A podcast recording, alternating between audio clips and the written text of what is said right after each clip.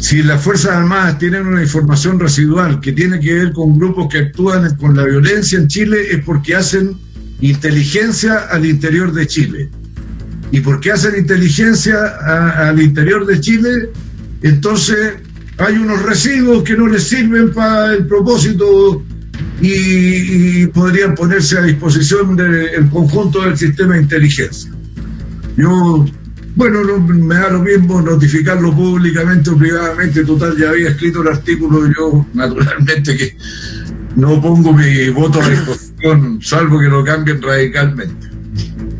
Diputado Pardo, ¿usted cree que Carabineros tiene las herramientas necesarias, suficientes para el control de la delincuencia en nuestro país? Porque se hablaba de que palos porque boga, palos porque no boga cuando Carabineros eh, eh, plantea eh, algún control más estricto de la delincuencia, aparece un grupo de personas y a través de redes sociales incluso también se habla de, de, la violencia policial. Pero por otro lado también hay un grupo de personas que dice que Carabineros no, no, no actúa de la manera eficaz como para controlar la delincuencia. ¿en, qué estatus está Carabinero? ¿Cómo, cómo debiese reaccionar precisamente para controlar la delincuencia que lamentablemente en algunas partes de nuestro país aparece como, como desatada. Bueno, hay dos elementos que son muy clave en esto, eh, eh, que son muy relevantes desde el punto de vista de lo que estábamos hablando antes, de la necesidad de contar con el eh, organismo de inteligencia más mejor dotados para poder enfrentar la tarea. Uno de ellos es el narcotráfico. El narcotráfico ha penetrado y crecido en nuestro país y en gran medida la ciudadanía enfrenta cotidianamente. Y el otro es el tema de la violencia eh, organizada, como es el caso de la, de la Araucanía, que también requiere de eh, capacidades de inteligencia que el país no tiene. Y no tiene porque la izquierda se ha negado siempre, por distintos complejos, a avanzar en esta materia. A mí me gustaría que nuestro, nuestro proyecto de ley de, modernización del sistema de inteligencia fuese mucho más audaz y fuese mucho más fuerte eh, que, lo que tenemos hoy día. Pero está hecho pensando en algo que pueda resultar dado los complejos que hay para eh, oponerse. Y así todos se oponen. Eh, no es verdad lo que acaba de señalar Marcelo Chilling, en el sentido que esto es agua con agua. Esto es un proyecto de ley que bajo medidas de control judicial o de control democrático se permite eh, intercepciones telefónicas, permite eh, tener agentes encubiertos y dotar a la inteligencia civil de elementos que hoy día no posee y por supuesto con eh, una coordinación estrecha con la inteligencia de los organismos de las Fuerzas Armadas que está orientada a la defensa del país y por lo tanto está orientada a otro propósito, pero que por supuesto eh, todo sistema de inteligencia produce información residual que ellos eh, pueden aportar al sistema. Y no solo las Fuerzas Armadas, el proyecto de ley contempla, por ejemplo, incorporar a impuestos de internos, al servicio de impuestos internos, al servicio de aduana, eh, a Gendarmería y otros organismos como colaboradores, porque también dentro de los ámbitos que operan esos servicios eh, se obtiene mucha información que puede ser útil para combatir eh, el, narcotráfico, por ejemplo, o la violencia organizada en, la, en, la, Araucanía. Entonces, yo creo que hay que, hay que ser más honestos en el debate y simplemente decir, si no quieren eh, tener eh, más inteligencia, bueno, no invoquen la falta de inteligencia cuando las cosas no resultan. Ahora, eh, yo espero que el proyecto ahora sí avance. Ah, hemos llegado a acuerdo en la Comisión de Defensa respecto del proyecto y me da la impresión de que sí va a avanzar y va a ser una ayuda para poder intervenir a, más, a, mayor escala.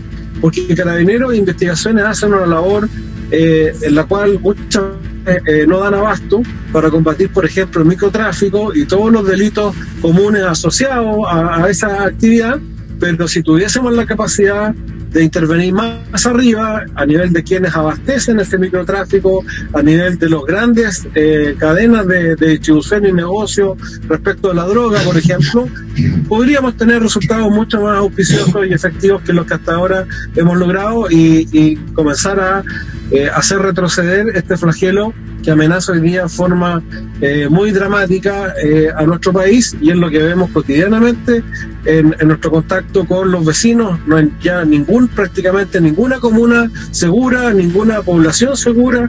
Todos viven la angustia de los balazos en la noche, de eh, las distintas acciones delictuales que se originan además producto de la existencia del tráfico de drogas, que, que creo que es la madre de muchos de los problemas que tenemos hoy día eh, en la delincuencia en general. Diputado Chilen, el diputado Pardo insiste en que ha sido la oposición en la que la que ha obstruido eh, que se posibilite el entregar de mayores eh, herramientas a las policías, tanto civil como uniformada, para combatir el flagelo, especialmente como apunta el diputado Luis Pardo, el narcotráfico. Sí, yo no me acerco con ningún complejo a este tipo de temas, no necesito hacer discursos para demostrarlo, mi trayectoria así lo enseña, pero no porque yo tenga la convicción de que todo Estado democrático tiene el derecho a defenderse y a crear los medios para defenderse, voy a aprobar cualquier proyecto. Y este proyecto, reitero, es una burla, no, no tiene estructura ósea, es una cuestión meliflua que va a ser motivo de nuevas frustraciones en el futuro.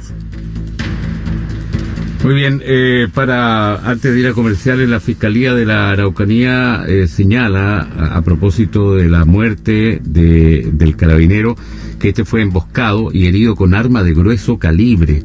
¿Cómo se consigue por parte de, de la delincuencia, por parte de, de estas personas?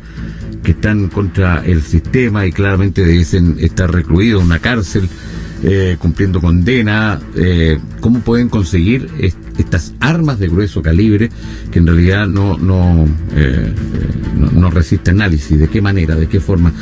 Vamos a separarnos por algunos instantes, ya volvemos luego con la segunda parte de este eh, programa sin libreto día viernes en esta jornada finalizando ya terminando con el mes de octubre dando paso al próximo mes de noviembre. Ya estamos de vuelta en este sin libreto jornada de día viernes 30 de octubre del 2020 mañana es festivo feriado Día de las Iglesias Evangélicas y Protestantes, está marcado con rojo en el calendario. El domingo debiese ser feriado también, pero como es domingo y por su condición también eh, es un día especial y diferente, no hábil, por lo tanto como que se anula el feriado de Todos los Santos, eh, uno de mm, noviembre y el día 2 es el día de eh, todos los santos o difuntos, que es donde se acostumbra a visitar precisamente a todos los fallecidos. Eh, a propósito de aquello, estamos con el auspicio de Funeraria Los Paltos, que nos acompaña como cada jornada desde las 6 y hasta las 7 de la tarde y agradeciendo su confianza también como nuestro auspiciador. Se vienen en el próximo mes de noviembre, que es la última elección en este camino de las elecciones del 2020, en donde tuvimos una alta participación ciudadana en el pasado plebiscito del 25 de octubre. Se espera que este 29 o, en las próximas elecciones eh, también, y a propósito de, como decía, un dicho muy de acá, muy de la zona, hay que aprovecharle el trote al chancho ya que la gente está entusiasmada. ¿Quiénes votan en las primarias?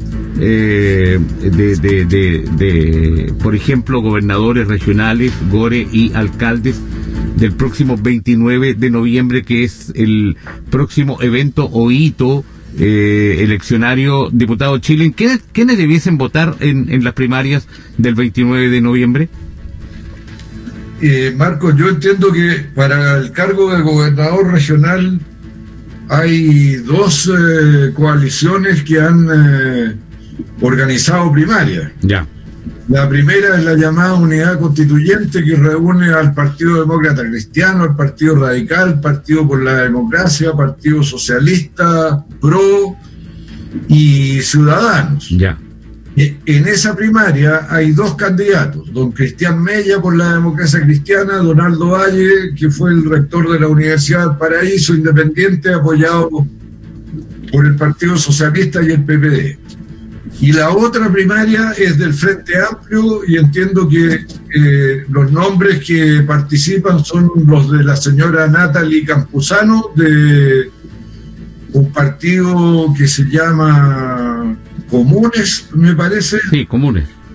Y el otro, eh, Rodrigo Mundaca, de Revolución Democrática, me parece.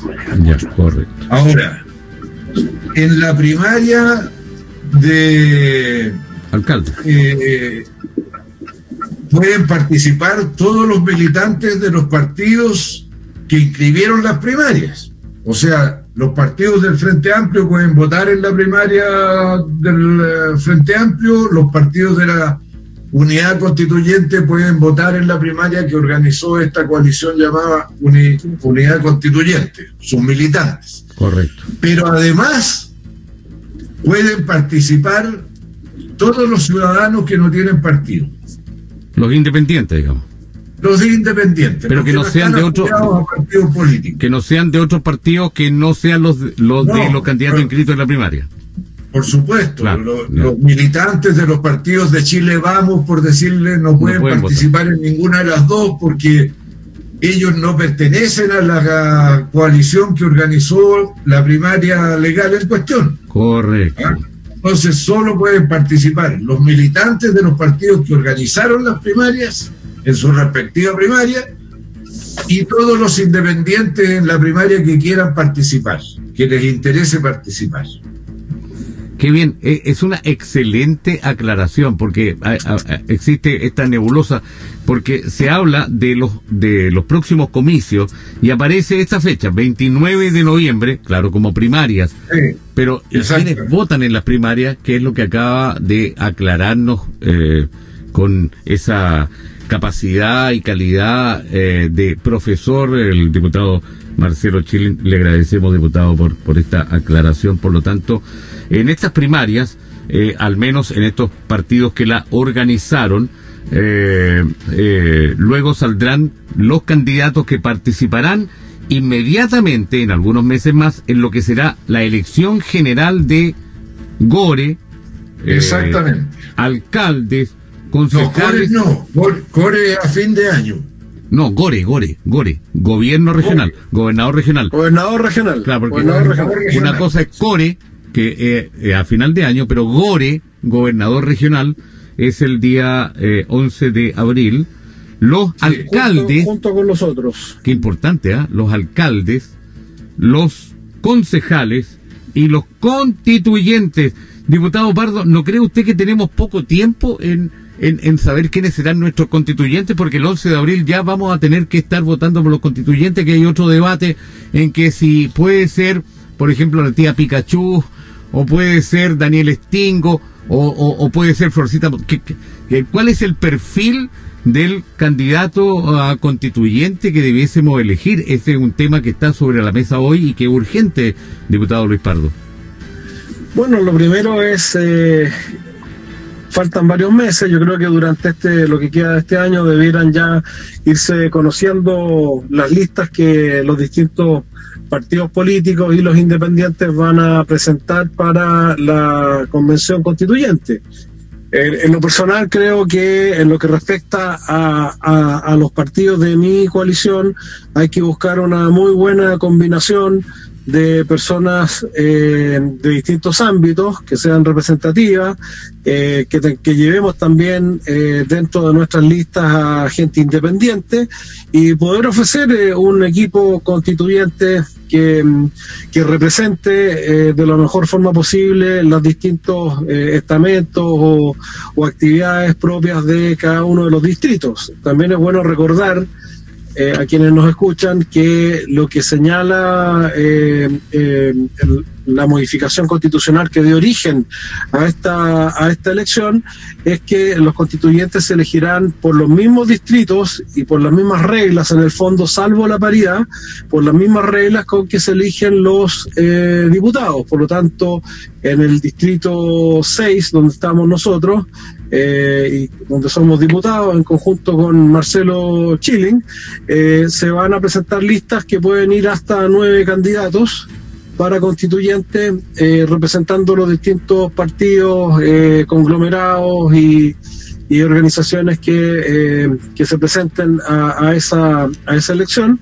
Y, la única diferencia respecto de una elección tradicional de diputados es que se introdujo una paridad que va a significar que si hay más hombres o más mujeres, se va a ajustar el resultado final bajando aquel que haya obtenido más votación para subir aquel o aquella que haya obtenido menos, pero de esa forma cumplir con la paridad.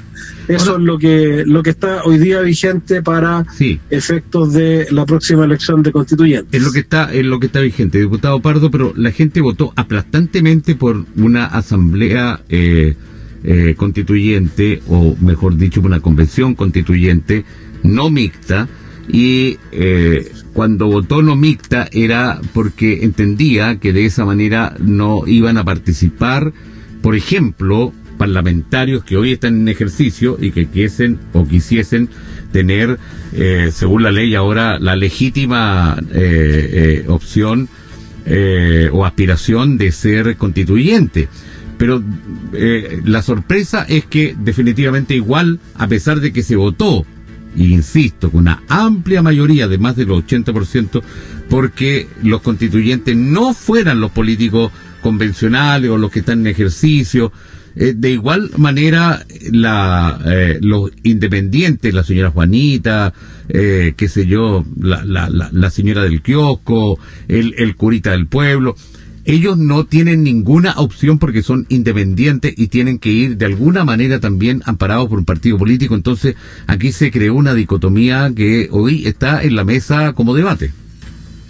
Bueno, nosotros señalamos durante toda la campaña eh, que esto iba a ser así y aclaramos que la convención constituyente, yo lo dije hasta el cansancio, eh, se constituía de la misma forma como se eligen los diputados. Ahora también hay que agregar, sí, dos cosas. Una, que eh, se bajaron las exigencias para que los independientes puedan postularse a la convención. Se bajaron en términos de la cantidad de firmas que deben eh, reunir, que son considerablemente menos que las que se exigían antiguamente y además el servicio electoral está implementando un sistema para que esas firmas se puedan materializar a través de una plataforma de internet y no tengan que pasar por una notaría, de manera que va a haber una facilidad eh, considerablemente mayor para la postulación de independientes, sin perjuicio de lo cual eh, todos los partidos, o la mayoría de los partidos, han manifestado también su decisión o su voluntad de llevar independientes en sus propias listas pero eh, lo que hoy día estamos viendo es lo que siempre se supo, se advirtió y se señaló. Diputado Chile, ¿cómo analiza usted esta situación que la comunidad ya eh, eh, ha advertido y que se está dando cuenta de que en realidad no, no, puede no podrá ir cualquier persona que según eh, los, sus propios intereses podría haber estado representando a estos grupos de personas como constituyentes? Marco, cuando se cumplieron 200 años de la Revolución Francesa, un periodista francés le hizo una entrevista al primer ministro chino, que en ese entonces era limpiado, y le preguntó si le podía decir cuáles eran las consecuencias que había tenido para la humanidad ese hecho histórico de la Revolución Francesa.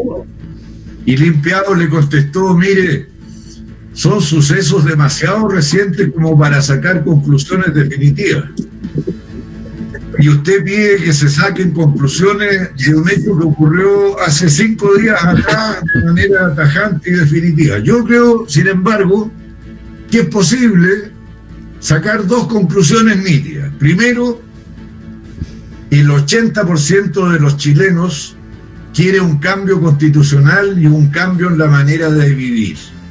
Eso es incuestionable.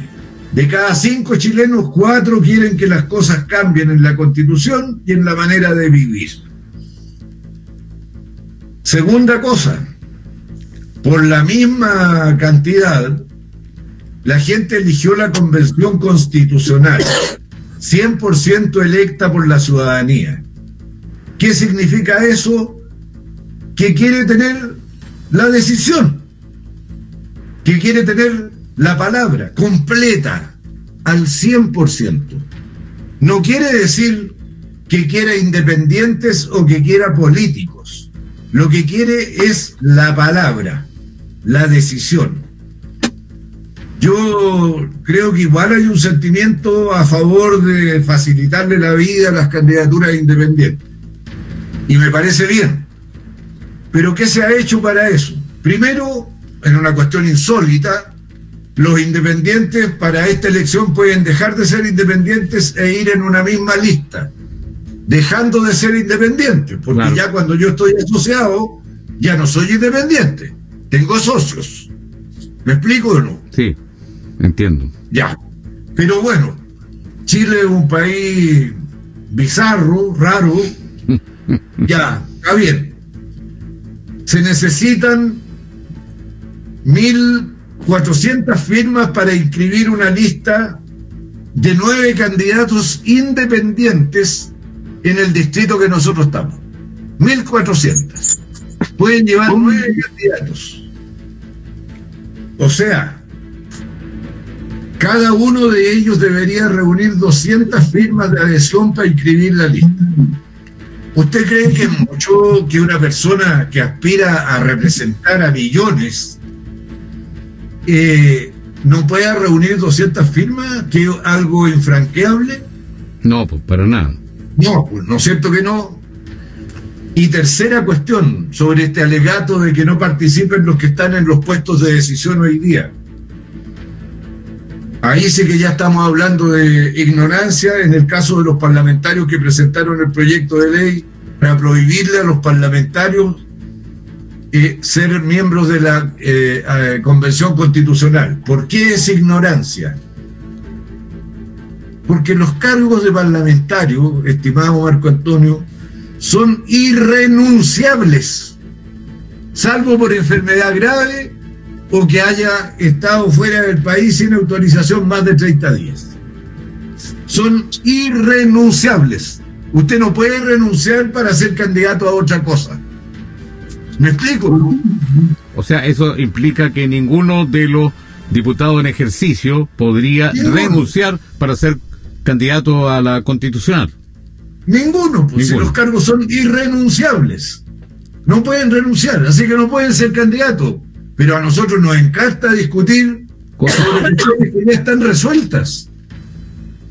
Ya están solucionadas. Yo no entiendo este afán de armar problemas por armar problema. Pero bueno, ya forma parte de nuestra idiosincrasia.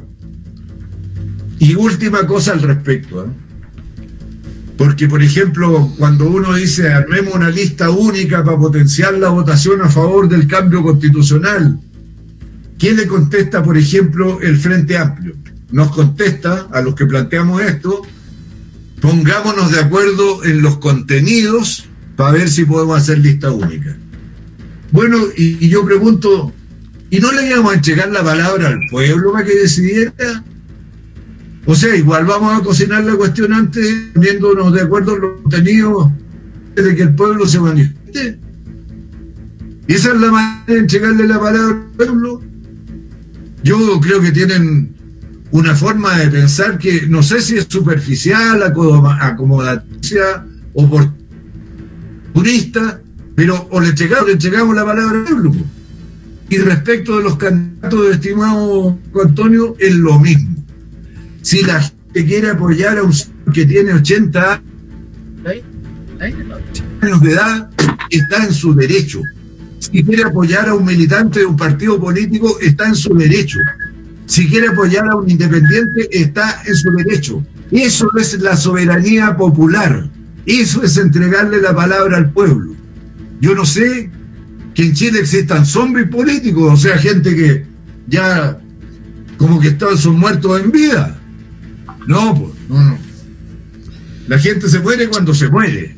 ¿ah? A propósito del Día de los Difuntos. No se muere antes de morir. Y la gente, si los partidos políticos no entendieron que la gente quiere que también lleguen independientes, bueno, recibirán la sanción del caso, porque se equivocaron pero no le quite de antemano la palabra al pueblo. ¿Ah? El pueblo tiene derecho a expresarse y a tomar su decisión. Eh, eh, ¿Tiene alguna réplica al diputado Pardo? No, estoy de acuerdo, si eh, lo señalé de la misma forma. Yo creo que las reglas del juego estaban súper claras. Eh, se hicieron varias modificaciones para facilitar el acceso de los independientes. Eh, yo creo que, que hoy día eh, es muy difícil, además, que se constituya una elección de una forma distinta, porque en definitiva la gente tiene que poder elegir y, en las listas, sobre todo como quedaron hoy día, van a haber muchos nombres para elegir y por lo tanto simplemente ahora hay que cumplir con el itinerario y, y, y, los que pensaron que esto iba a ser distinto, bueno, no habían leído las instrucciones nomás. bueno, ahora eh, aprovecho de preguntarle a los dos cuál es el pronóstico que tienen con respecto al proyecto de los escaños reservados para pueblo originario en el Congreso. Este tema avanzó en la Comisión de Constitución del Senado, eh, pero me gustaría saber cuál es su mirada con respecto a lo que va a ocurrir finalmente con, con, esta idea, diputado Chile. Yo estoy de acuerdo con lo que se acordó en el Senado, porque los 23 escaños que ellos determinaron corresponde más o menos a lo que en el censo del 2017 se reveló como identificación de parte del pueblo chileno con los pueblos originarios, que eran alrededor del 12%, en una población de 1.800.000, corresponde eh, los 23 escaños al porcentaje del 12% de la, de la convención. Eh, y también estoy de acuerdo que no teniendo tiempo para poder hacer eh, eh, el padrón de los pueblos originarios, de, de esos 12% de chilenos que en el censo dijo que pertenecía o se sentía perteneciente a un pueblo originario, que sea frente a la mesa que el elector elija la cédula en que va a votar, o vota en la cédula general de los chilenos, o vota en la cédula donde van a ir los nombres de los candidatos de los pueblos eh, originario. A mí me parece bien. Ojalá que haya buena voluntad para resolver el problema, porque yo creo que lo más importante ahora es consolidar lo que hemos logrado. Y hemos logrado una cuestión tremenda. Porque no es solo el cambio constitucional y el cambio de la manera de vivir. Es que también gente que vota por Luis Pardo votó por el apruebo. Y eso es una gran noticia y es una gran noticia también para lo que van a ser los trabajos de la, de la convención eh, constitucional. Entonces, ¿para qué arruinarlo metiendo una eh, controversia respecto de un asunto que es hipersensible y que si lo zanjamos de buena manera nos va a ayudar de manera muy importante a que no se vuelvan a dar cosas como la que acaba de ocurrir con el eh, carabinero Nain. O sea, serían 155 más 23, diputado chileno. Exactamente. ¿Y eh, está de acuerdo con esta suma, diputado Pardo? Mira, a ver, primero, efectivamente, no hay ninguna duda que mucha gente eh, o votante tradicional de derecha y de centro derecha votó eh, por el apruebo y por eso, tal como lo he reiterado varias veces, eh, hoy día tenemos que ser eh, sensibles y, empáticos respecto de las expectativas que quienes votaron por el apruebo cifran en, la nueva constitución. Eh, nosotros señalamos siempre que independiente de la nueva constitución, habían muchas materias que son parte de las grandes demandas de la ciudadanía que se deben y pueden solucionar incluso antes de que tengamos esa nueva constitución si hacemos las reformas legales que que son necesarias en materia de pensión, en materia de salud y en muchas otras materias, pero por supuesto eh, tenemos que reconocer y aceptar que una inmensa mayoría tiene muchas expectativas cifradas en la nueva constitución y, por lo tanto tenemos que colaborar y manifestar nuestra mayor disposición a que ese a, que ese proceso, digamos, constituyente sea exitoso y pueda conducir a una buena constitución. Pero eh, respecto a esto que estamos hablando de los pueblos originarios, eh, yo creo que hay que hacerlo bien. Eh, de hecho, existe no un padrón en el servicio electoral, pero sí existe un registro importante de eh, los, eh, las personas descendientes de los pueblos originarios, que perfectamente podría permitir la configuración de un padrón, porque aquí el grave riesgo es que eh, tengamos dos tipos de constituyentes. Constituyentes elegidos con eh, 20.000 votos y constituyentes elegidos con 500 votos, porque si tú reservas solo los escaños y no existe un control respecto de eh, la cantidad de personas que van a poder votar y esto queda al azar de que llego a la mesa tanto y voto y elijo eh, uno u otro padrón, va a ocurrir que vamos a tener eh, una disparidad demasiado grande y demasiado incidente en el resultado además de la convención, como son 23 escaños sobre 155.